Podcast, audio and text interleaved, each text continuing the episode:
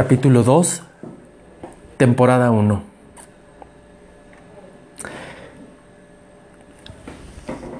Cuando tenía yo aproximadamente 25 a 30 años, en mi grupo de amistades, todos aproximadamente de la misma edad, había parejas heterosexuales, había, había gente gay, éramos, éramos un grupo muy variado.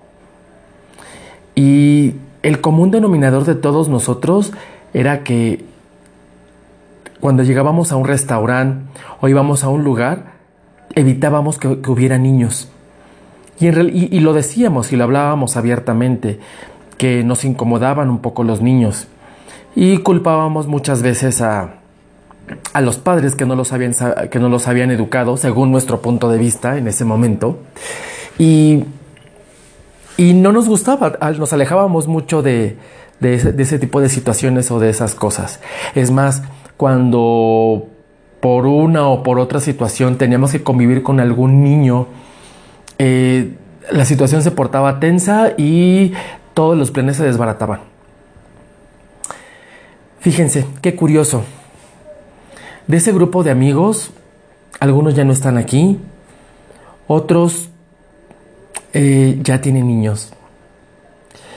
Y en cuanto ellos los, este, tuvieron sus, hijos, los, los, han ido educando a la manera en la que siempre dijeron que, que, iban a educar a sus hijos. Cuando yo escuchaba algún comentario al respecto, de, o, cuando hacen alguna crítica con respecto a la educación de algún niño en especial, ellos decían que ellos ese tipo de errores no los iban a cometer y en realidad este, he podido ver que por lo menos no han cometido esos, esos errores. De seguro han cometido otros porque de esos precisamente de los que quiero platicarles hoy. Tal vez se les haga eh, un poco extraña o, o tonta o discúlpenme si, es, si les es ofensiva la comparación, pero yo no tengo hijos. Este, yo decidí no tener hijos. A pesar de, a pesar de ser gay, decidí no tenerlos. Y he aprendido a través de los ojos de, mis amigos que los tienen, pero principalmente he aprendido a través de los ojos de mi padre. Y ahora les voy a platicar, les voy a platicar el por qué les digo que a través de mi padre. Porque precisamente a mi padre eh, no entendí la manera en la que él trató de educarme.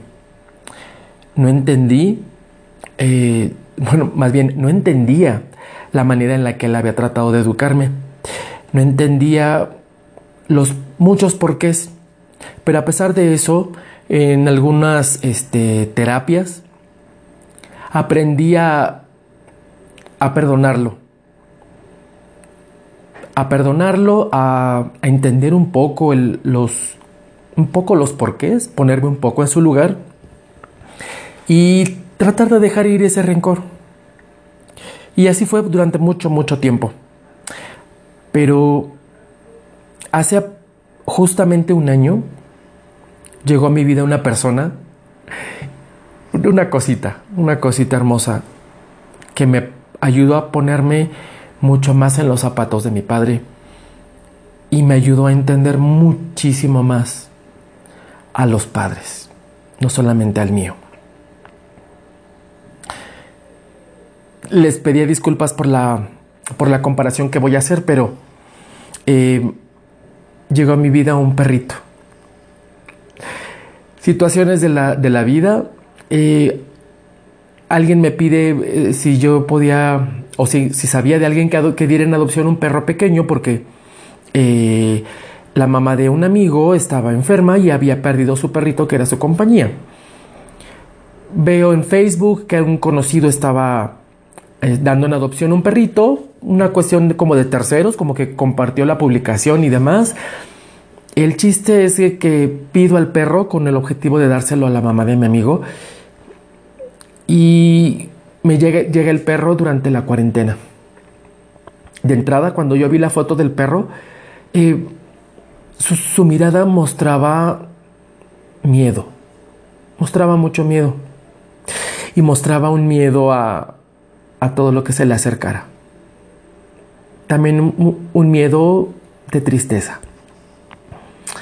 Llegó el perro a mi casa ese mismo día que yo vi la publicación, llegó ese mismo día en la noche el perro a mi casa.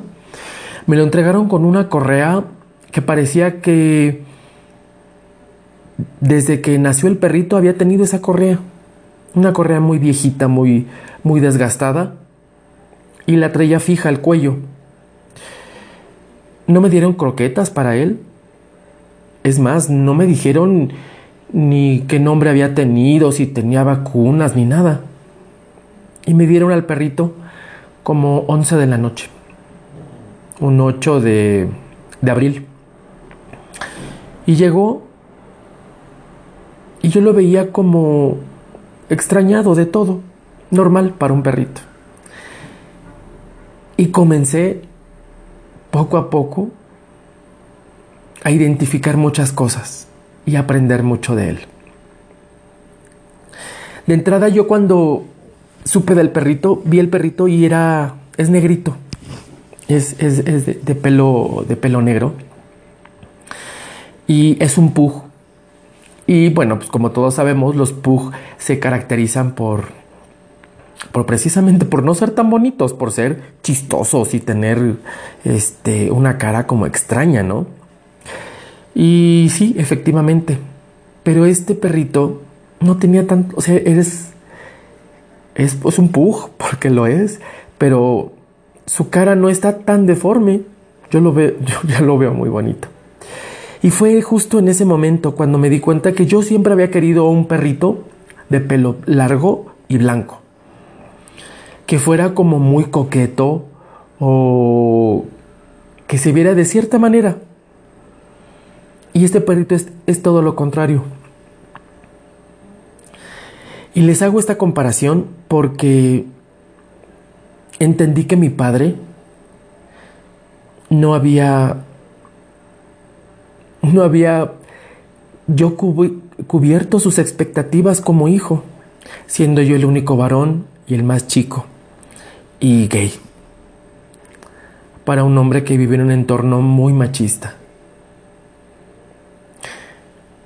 Sin embargo, a su manera mi padre me dio mucho cariño y me aceptó tal cual soy. A su manera, mi padre respetó mi vida. Y esto es algo que he escuchado de muchos, muchos conocidos que cuando abren su vida sexual ante su familia mm, no, no reciben ese apoyo. Y es algo que yo no había tenido tan presente, porque yo le había puesto más interés o más atención al haberme sentido ignorado. Pero ahora entiendo eso. El perrito me ayudó a entender esa parte. Yo lo quiero como es, negrito, juguetón, con ojos saltones, al igual que mi padre me quiso. Siendo amanerado, no siendo el, el hijo intrépido, atrevido, este, cómplice de él como él, como él hubiera querido. Y es válido que todos pongamos expectativas en un hijo. Es válido. Pero también es muy válido el aceptar que todos nuestros hijos o todas las cosas no pueden llevar nuestras expectativas. Porque lo único que provocamos es que querramos que esa persona o esa situación en la que pusimos las expectativas nos va a frustrar y no vamos a dejar que eso sea o que esa persona sea tal cual es. Vamos a estar pidiéndole algo que no son. Y eso es el respeto al, al, humano. Esa es, la mayor forma de, de mostrar amor, el respetarnos. Y también nosotros aceptar a la gente y a las situaciones como vengan y como son.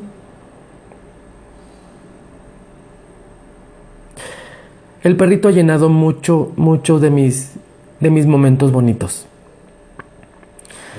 Me ha dado unas muestras de cariño que les voy a ser honesto, no sabía que existieran. Había tenido perritos y había tenido momentos agradables con alguna mascota de algún amigo. Pero justamente tenerlo, el saber que depende totalmente de mí, el saber que solamente quiere cariño aunque de repente me canse, que dan detrás de mí todo el día, el que quiera siempre estar junto a mí, el que la forma en la que yo lo educo depende mucho. No me da confianza dejarlo sin correr en la calle, porque me dolería mucho que algo le pasara. De la misma manera puedo entender cuando mis padres no me dejaban ir a alguna fiesta o me limitaban en algo, porque de alguna manera lo hacían porque me querían. Pero yo, hasta este momento que tengo al perrito, y les aseguro que muchos de ustedes que, que tienen hijos o que tienen un sobrino que quieren muchísimo, como también me pasó a mí y no lo pude ver hasta ahora, que me puse en el lugar de los, en los zapatos de, de mi padre. Moraleja número uno de esta, de esta experiencia.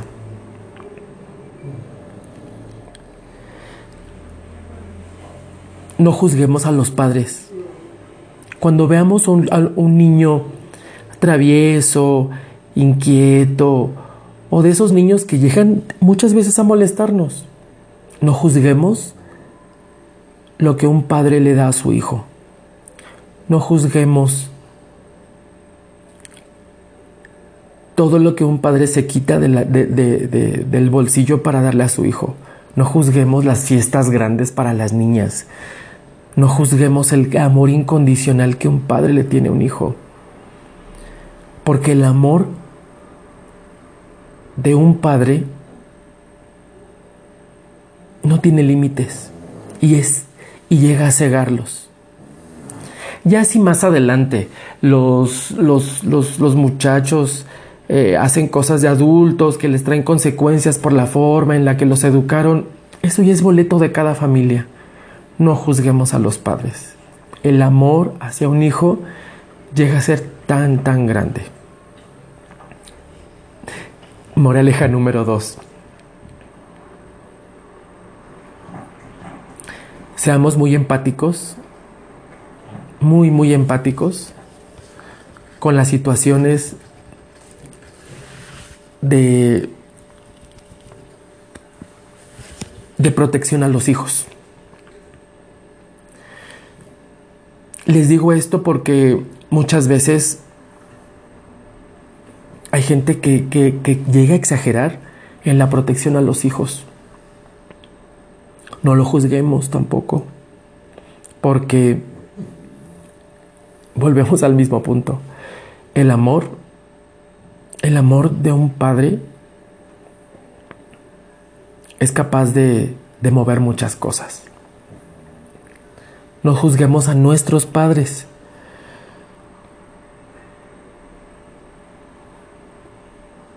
Y no dejemos de,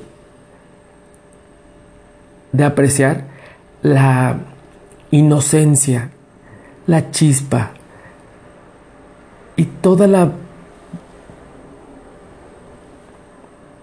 brillantez que llega a tener la sonrisa de un niño o una travesura de un niño.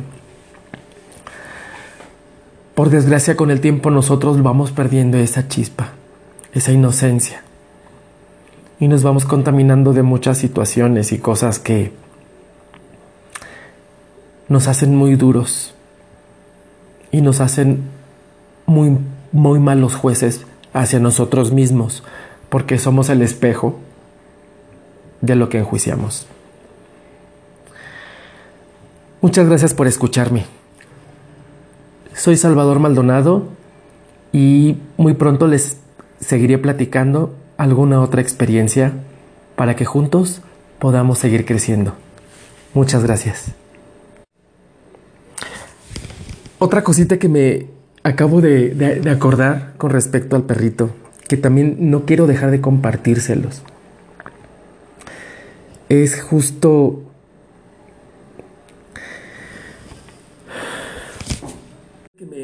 me acabo de, de acordar con respecto es, es justo esta parte de el instinto. Cuando el perrito está en la calle y por obvias razones huele a otros perros, de alguna manera a mí me incomoda y, y me da pena. Y aunque lo jalo y trato de jugar en la situación y hacerme gracioso, juzgo al perrito de, tener esas necesidades, que al fin y al cabo es un instinto.